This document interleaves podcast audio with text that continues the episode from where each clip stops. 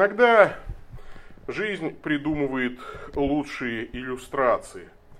А королевская честь, достоинство, аристократическое поведение.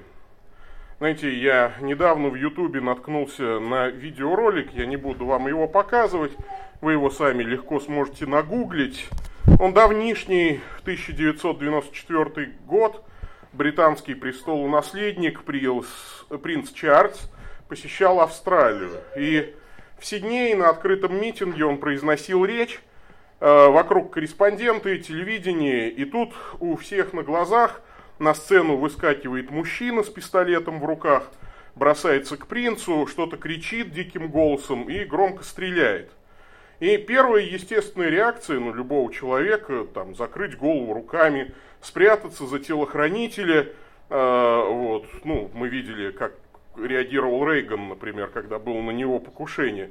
Но вот э, было видно настоящего аристократа. Ну, то есть просто я вот смотрел и любовался принцем Чарльзом. Вот у него действительно, он слегка так удивленно просто посмотрел и машинально поправил запонки. Вот все, что сделал принц Чарльз в момент покушения. Э, и только позже стало ясно, что пистолет э, стартовый что, ну, как бы никакого вреда в густейшей жизни не, не, не, не представлял. Ну, кто-то думает, что принц Чарльз был просто тормозной такой, да, но напомню, что он курсант военно-воздушных сил и пять лет отслужил во флоте и по специальности вертолетчик и парашютист, так что с реакцией у него все нормально. Это вот действительно что называется, аристократическое воспитание, встретить смерть открытыми глазами, машинально поправляя запонки, чтобы даже в смерти выглядеть хорошо. Знаете, а, жизнь, вот а, иногда лучшая иллюстрация к тому, о чем мы говорим или о чем проповедуем. Мы сегодня продолжаем а, изучение послания к Галатам, и апостол Павел в четвертой главе этого послания сам придумывает иллюстрации и берет их просто непосредственно из жизни. О том, что жизнь оправданного верой христианина гораздо э, предпочтительнее, чем жизнь под законом Моисеевым. Я не буду сейчас зачитывать всю четвертую главу, хотя я вас призываю ее открыть в своих гаджетах, или если есть у вас бумажная версия. Мы будем читать э, по мере, так сказать, продвижения по этой главе. Там 31 стих, достаточно длинная глава, но э, мы ее э, довольно быстро с вами пройдем. И вот пять примеров, пять иллюстраций оправдания верой приводит здесь апостол Павел. И нам, может быть, что-то да западет в сердце, чтобы мы, что называется, на уровне рефлекса поступали как люди, которым прощены грехи благодатью Божией по вере в Иисуса Христа. И первый пример э, Павел приводит такой юридический. Это юридическое вступление в сыновние права. Еще скажу, пишет он, наследник – это с 1 по 7 стихи, 4 глава, а, послания к Галатам. Еще скажу, наследник, доколе в детстве, ничем не отличается от раба, хотя и господин всего. Он подчинен попечителям и доброправителям до срока отцом назначенного. Так и мы, доколе были в детстве, были порабощены вещественным началом мира. Но когда пришла полнота времени, Бог послал Сына Своего Единородного, который родился от жены, подчинился закону, чтобы искупить подзаконных, дабы нам получить усыновление. А как вы сыны, то Бог послал в сердца ваши духа сына своего, вопиющего о отче. Посему ты уже не раб, но сын, а если сын, то и наследник Божий через Иисуса Христа.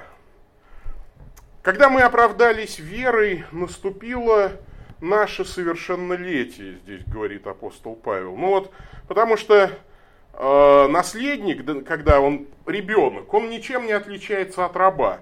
Ну, потому что он постоянно вынужден делать то, что ему говорят. У него есть всякие мамки, няньки, есть всякие воспитатели, они ему говорят, что делать, а он подчиняется. Хотя все прекрасно знают, что он вырастет, станет господином, но пока ему там два годика, э, его могут даже наказывать, ну, то есть ему говорят, что делать. И э, знаете, вот радость взросления, радость совершеннолетия, это всем нам понятная радость. Я помню у Евгения Гришковца э, было, ну, было такое эссе, он пишет, зашел я в магазин, в спортивный магазин и купил себе кроссовки. Ну просто кроссовки, что тут такого, ерунда. Но вдруг подумал, ой, а ведь мне, чтобы иметь новые кроссовки, не нужно заканчивать четверть на отлично, иметь прекрасное поведение и быть послушным мальчиком. Мне не нужно, я взрослый человек, я сам могу купить себе кроссовки. И не только кроссовки – я взрослый, у меня есть моя жизнь, есть друзья, работа, разные дела, разные интересные планы, целая жизнь. Я взрослый человек. Я подумал так, и настроение мое улучшилось. Да, правда, иногда ловишь себя на мысли. Вот э, надо бы у мамы-то попросить. А, да, зачем уже у мамы просить? Я же могу и сам, у меня же карточка есть а, банковская. Могу пойти и купить. Э, вот э, апостол Павел говорит, смотрите, как здорово. Вот раньше вы были как дети, а теперь вы вступили во все права. Вы не понимаете своего статуса. До Христа вы были бесправны. А, вот вы были как на попечении мамок и нянек. Да еще и мамки с няньками у вас были так себе. Вы были рабами своего религиозного опыта. В третьем стихе написано, вы были порабощены вещественным началом мира. Это довольно корявый перевод на русский язык. Э, буквально, если мы посмотрим по-гречески, там написано «основные духи Вселенной» или «основные стихии Вселенной». У нас у всех были злые педагоги. Э, до обращения ко Христу мы были язычниками. Ну, у галатийцев эти педаг... Э, этих педагогов звали Зевс, там Гермес какой-нибудь. У нас были другие педагоги. На днях 200 лет главному из них исполнилось. А, весь мир недавно отмечал 200-летие со дня рождения Карла Маркса. И снова вот весь интернет заполнен роликами про капитал, про то, как капитализм скоро совсем-совсем уже загниет. Ну вот какие-то коммунистические такие ролики. А, я очень хорошо помню а, вот, учение Маркса всесильно, потому что оно верно. Это мой тоже такой религиозный опыт, потому что вера в коммунистическое будущее, описанное в туманности Андромеды, она была именно что верой. Потому что э, я помню, что в 80-м году должен был наступить коммунизм, но не наступил. А к 2000 году должна была у меня появиться отдельная квартира, но не появилась. И даже то, что было, куда-то пропало. Ну вот. А, мы были рабами какого-то вот такого религиозного опыта, эрзац опыта, как бы говорил апостол Павел. Ну а теперь вы выросли, вы стали а, христианами, вы вступили в сыновние права, потому что пришла полнота времени не только для вас. Наступило совершеннолетие мира. Когда-то мне было 16 лет, я впервые услышал рок-оперу «Иисус Христос суперзвезда». И там, знаете, в финальной песне, финальная такая уже, э, ну такой финальный хор даже, там повесившийся Иуда как бы, ну, поет свою финальную арию уже, ну, просто так. И э, и там есть такие слова, почему ты э, не пришел э, сейчас, когда, собственно говоря, ты мог бы донести свою, э, ну, свою мысль до всех наций, потому что в Израиле в IV веке до Рождества Христова не было э, средств массовой информации. Israel Info BC had no mass communication, там было сказано, да? Э, и я тогда подумал, помню, в 16 лет, почему действительно Христос не пришел в 20 веке, когда все газеты бы про него написали, по телевизору бы показали. Ну, как-то все сразу было бы а, всем ясно, известно и понятно. Потом я подумал, почему Бог не послал своего сына в мир сразу после грехопадения. Было бы меньше народу, меньшему количеству людей надо было бы что-то объяснять. И я не знаю ответов на эти вопросы точных. Но я знаю, что Бог не стал ждать нашего времени, когда есть уже интернет даже, да, по очень простой причине. Ну, должны были спастись многие люди. Есть предположение, да, то есть народ должен был побыть в рабстве закона, да, то есть должен был быть один народ израильский, который должен был бы распространять благовестие всему миру. Он не справился со своей миссией. Должен был бы быть закон Моисеев, чтобы показать всему миру, ну вот не сможете вы исполнением заповедей спастись. Но как только пришла полнота времени, читаем мы в четвертом э, стихе, а как только мир стал совершеннолетним, и я подумал, а ведь действительно Римская империя э, перед началом нашей эры это уникальное время. Это, наверное, первое время во всей древней истории, когда сошлись пять очень важных факторов. Во-первых, это была империя, которая включила в себя территорию государства Израиль. Это было одно из условий. То есть это был, должна была быть массовая империя, но включившая в себя государство Израиль. Во-вторых, там были дороги, которых не было до сей поры. Ну, то есть никто не строил таких дорог, каких строили римляне. То есть это была первая в древнем мире такая система массовой коммуникации. В-третьих, появился единый язык во всей империи. Ни в одной империи до сего времени не было одного универсального простого языка. А со времен Александра Македонского греческий кайне э, стал известен ну, практически во всем цивилизованном мире. От Британии до Индии тогда говорили на греческом кайне. А, четвертый фактор, Библия была переведена на этот универсальный язык, э, Септуагинта, то есть Ветхий Завет был переведен во времена Птолемеев еще. И, наконец, язычество пришло в упадок, пришло в логический тупик. Язычество как никогда э, э, перестало удовлетворять людей. Пришла, пришло совершеннолетие мира. И вот сразу пришел Мессия. Как только сошлись вот эти пять факторов, мир пришел к совершеннолетию, и Мессия пришел. И Павел продолжает, Бог послал Сына, чтобы отождествить нас с Ним. Нам трудно было бы установить отношения с Отцом Небесным, а Христос как свой человек. Ну, знаете, вот э, для того, чтобы э, вот подростку что-то объяснить, ну, мне было бы это трудно сделать. Э, вот, я бы какого-нибудь подростка, своего сына, например, подговорил, ну, если я хочу как, с, кем, с каким-то подростком там, наладить отношения, я попросил своего сына, чтобы он сначала с ним наладил отношения, потому что подросткам легче договориться. И вот здесь э, Павел говорит, Бог послал сына своего, единородного, который подчинился закону так же, как мы, подружился с нами. И еще и послал Духа Святого, который дает нам почувствовать отцовство Божие. Мы теперь в одном духе. Дух Святой дает нам почувствовать вот этот вот правомощность этой фразы «Авва Отче». Это очень близкие отношения. А, Авва Отче. Это отношение с Отцом, с Богом как с Отцом.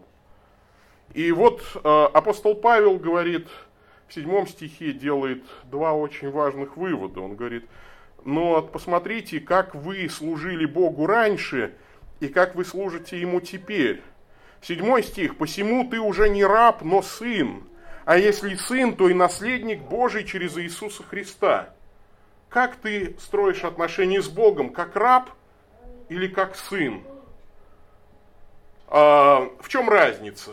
Разница огромна. Вот такая небольшая табличка, представьте себе, да?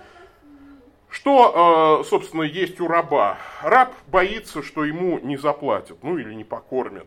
Постоянно живет в стрессе, потому что хозяин своенравный, то не, то не заплатит, то не доплатит, то не покормит, то еще какую-нибудь бяку сделает.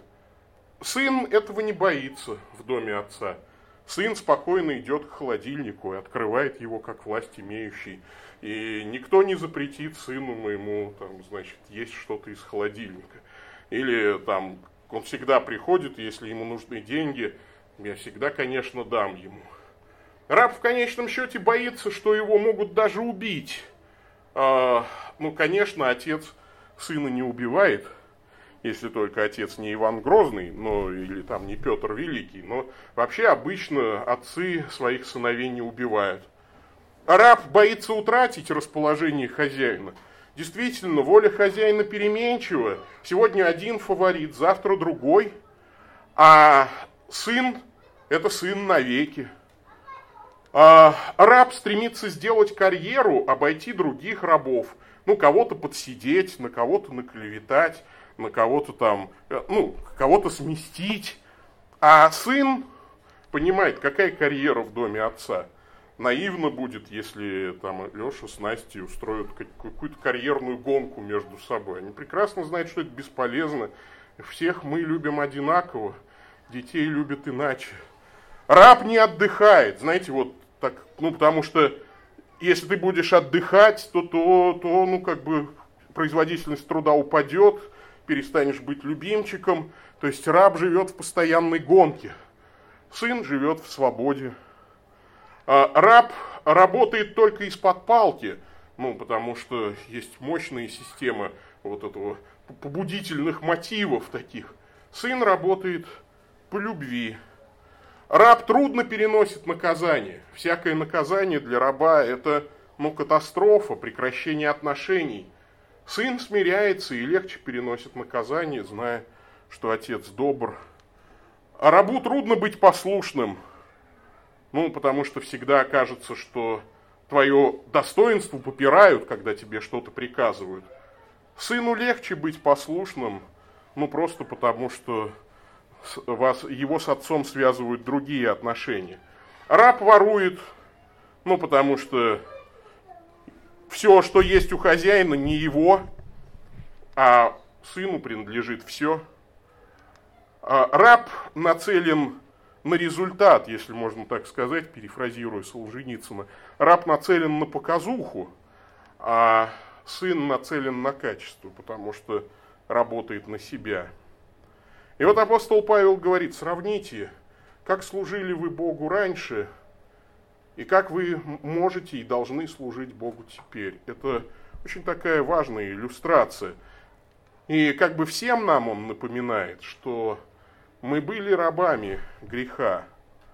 Вот Второзаконие 15.15, 15, один из моих любимых стихов. Я помню, что я его впервые прочитал, когда и так был поражен им, что написал его даже на корешке своей Библии. Вот моя первая Библия, там было написано Второзаконие 15.15. 15. «Помни, что и ты был рабом в земле египетской, и избавил тебя Господь Бог твой». Ну, конечно, я не был в земле египетской, вообще ни разу, ну, то есть как бы ни, никогда в Египте не бывал, э, не то чтобы рабом, но я очень хорошо понимаю образность вот этого выражения, потому что жизнь в грехе, это было как египетское рабство для израильского народа. И меня Господь Бог избавил. Вторая иллюстрация, которую приводит Павел, он говорит, ну хорошо, допустим даже, вы не были иудеями, и вот э, вы не, не, не знали рабства закона Моисеева там и так далее. Вы, хорошо, вы были язычниками. Но и тогда, не знав Бога, вы служили богам, которые в существе не боги. Ныне же, познав Бога, или лучше получив познание от Бога, для чего возвращаетесь опять к немощным и бедным вещественным началам и хотите еще снова поработить себя им? Наблюдаете дни, месяцы, времена и годы, Боюсь за вас, не напрасно ли я трудился у вас. Павел говорит, вы служили вообще даже не Отцу Небесному, а вообще э, как бы служили бесам. Язычники, принося жертвы, приносят бесам, а не Богу, в первом Коринфянам сказано. То есть э, служили пустому месту. И вот возврат к закону э, не лучше возврата в язычество – Потому что это на самом деле путь назад. Хорошо, вы никогда не были, допустим, даже иудеями, но вдруг вы сейчас возвратились под закон Моисеев. Это все равно путь назад. Ну вот помните, что вот всегда было обетование Аврааму. Потом на какой-то момент Бог дал такой карантин закона. А вы из язычества сразу подошли к кресту Христову. Карантин закона закончился крестом.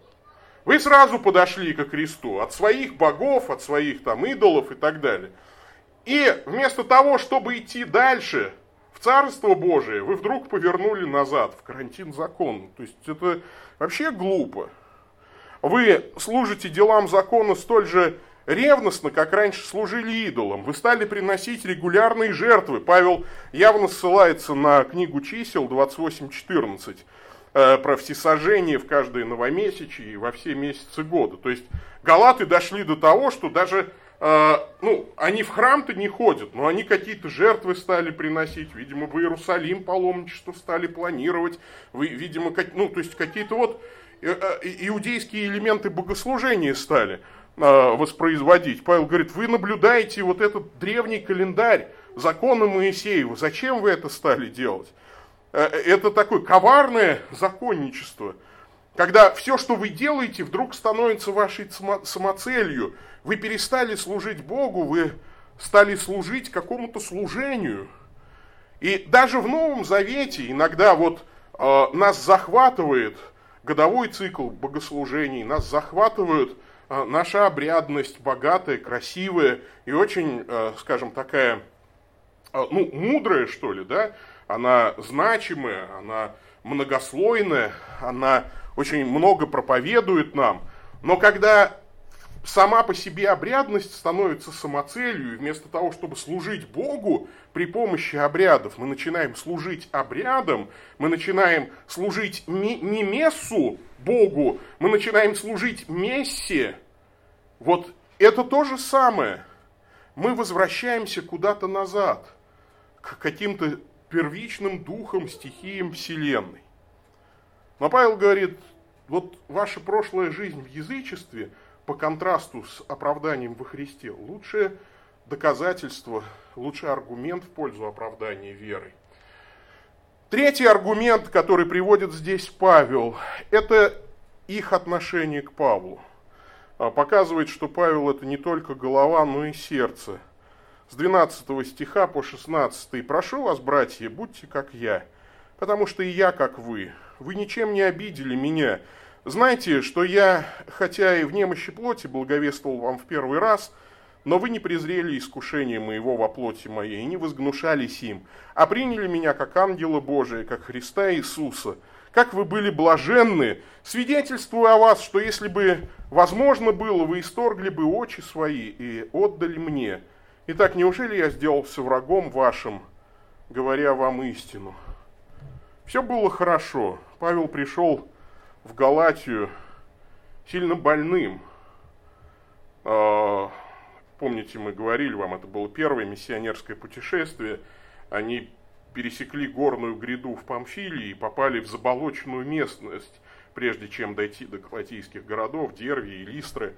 А, в этой болотистой местности многие заболевали малярией. И, скорее всего, Павел перенес какой-то очень серьезную болезнь, которая дала осложнение на глаза. Вот мы читаем в 13 стихе, он почти слепой пришел к ним.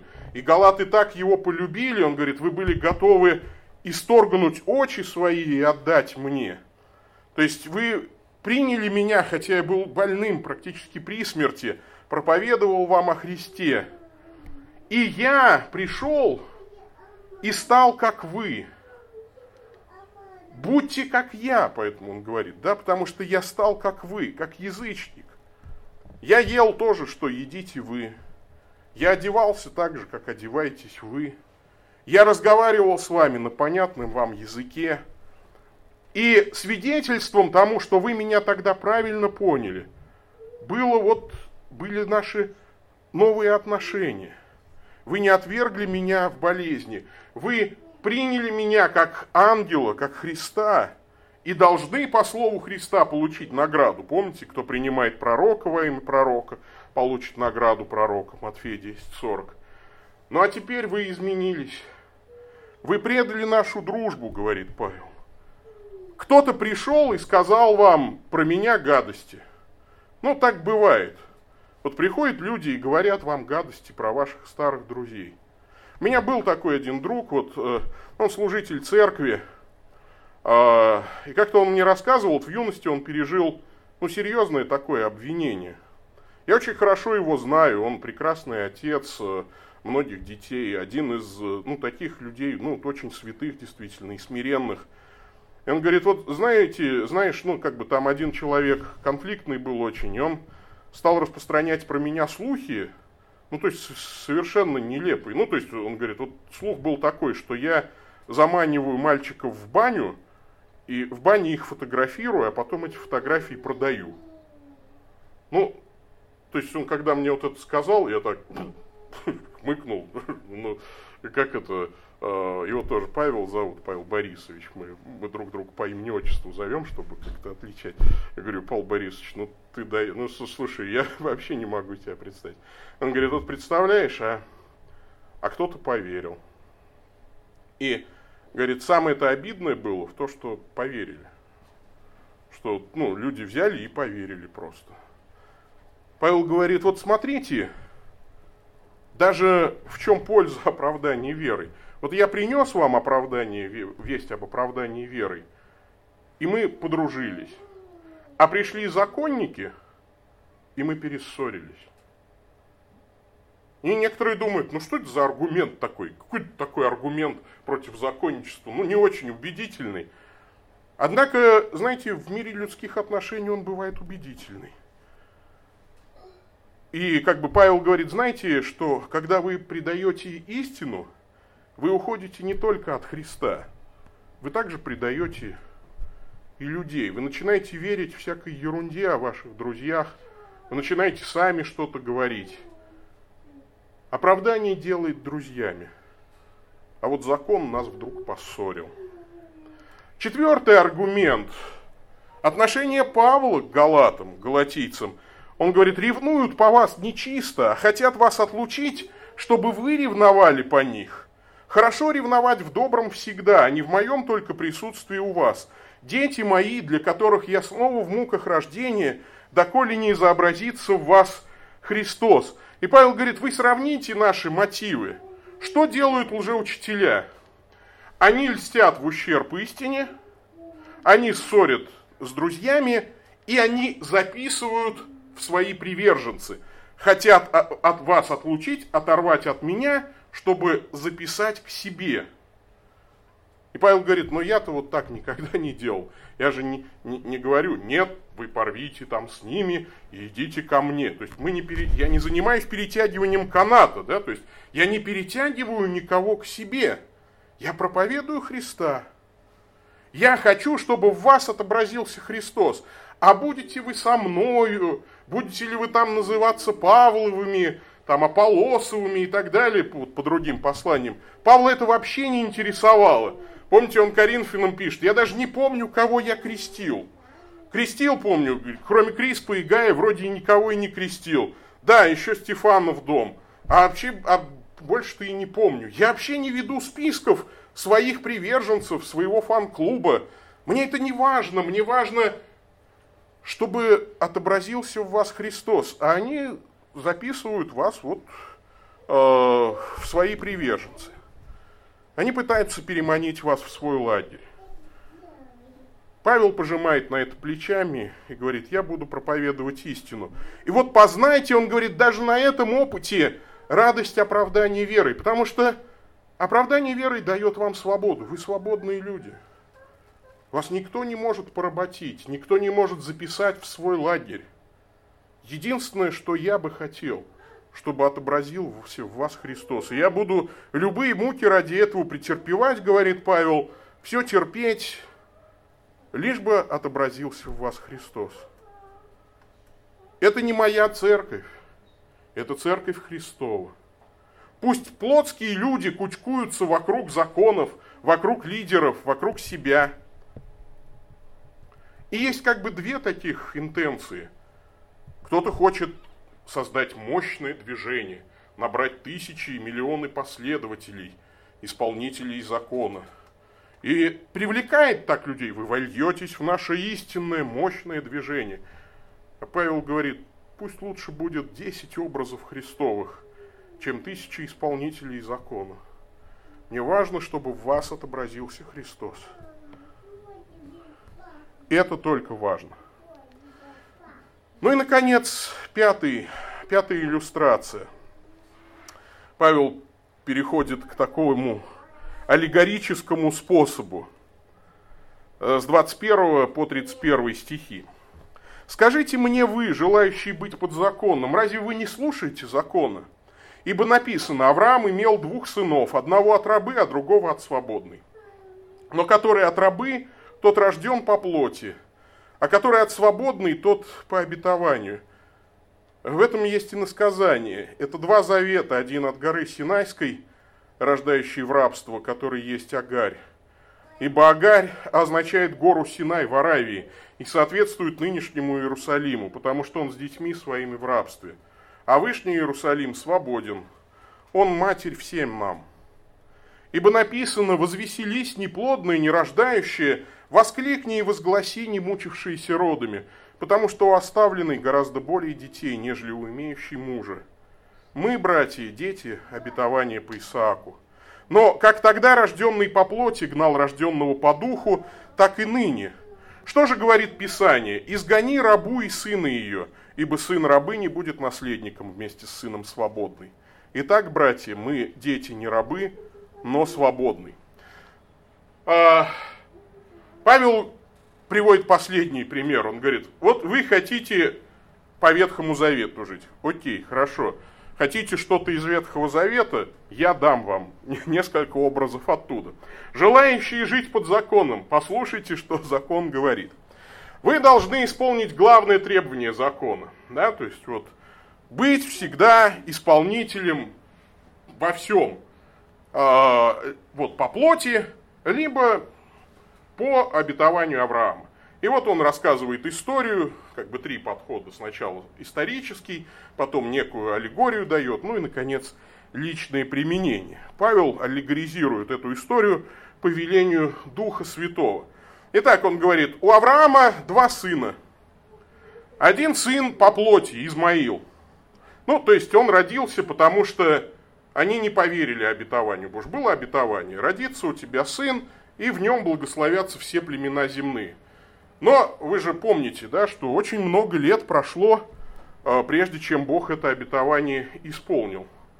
75 э, лет было Аврааму, когда он услышал это обетование, и сто лет, когда родился, наконец, Исаак. Так 25 лет ждать, ну, тяжеловато, согласитесь. Поэтому где-то на 12 году Сара говорит, что-то Бог как-то, видимо, ждет, чтобы мы э, ситуацию, ну, как бы в свои руки взяли. Вот Агарь у меня, пожалуйста, служанка, давай, войди к ней, пусть она родит ребенка на колени мне, и это будет наш сын, сын обетования.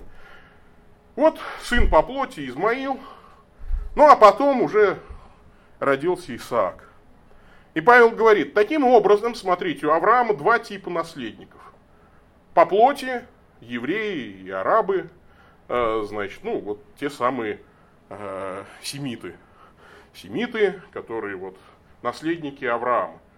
Э, и у них мать рабыня, это вот как прообраз закона.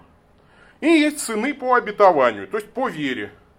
Христиане – Мать у них вера, мать, ну, мать свободная. Да? Сара это вот как бы прообраз обетования, веры. Э, мать свободная. Хорошо, продолжаем а, аллегорию. Итак, что символизирует Агарь? Это Старый Завет по плоти. Это земной Иерусалим, который в рабстве у римлян сейчас. Что, у нас что, свободный город, что ли?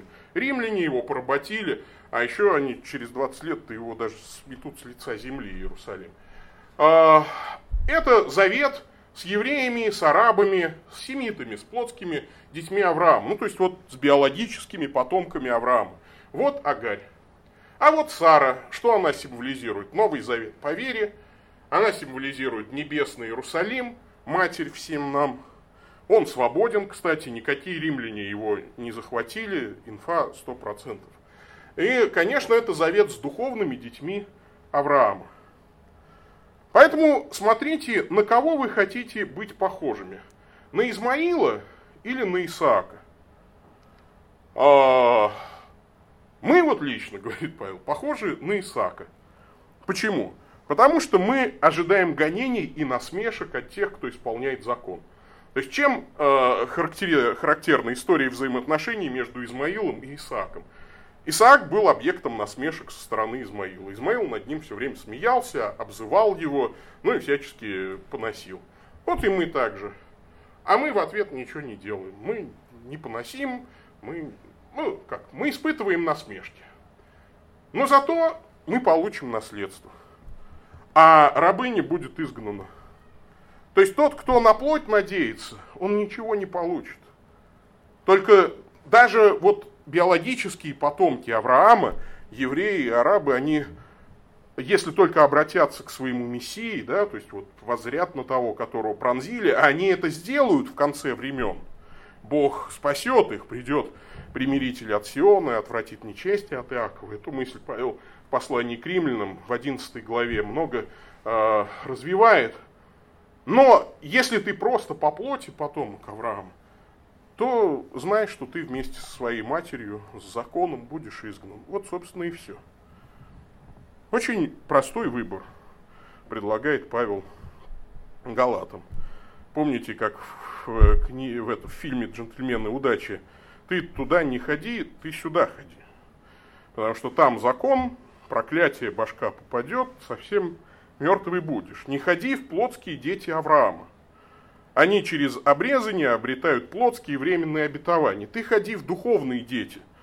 Ходите в духовные дети Авраама. Они через веру в обетование обретают свободу. Есть выбор у каждого человека войти в число Божьих детей, оправданных благодатью Божией, по вере, по обетованию.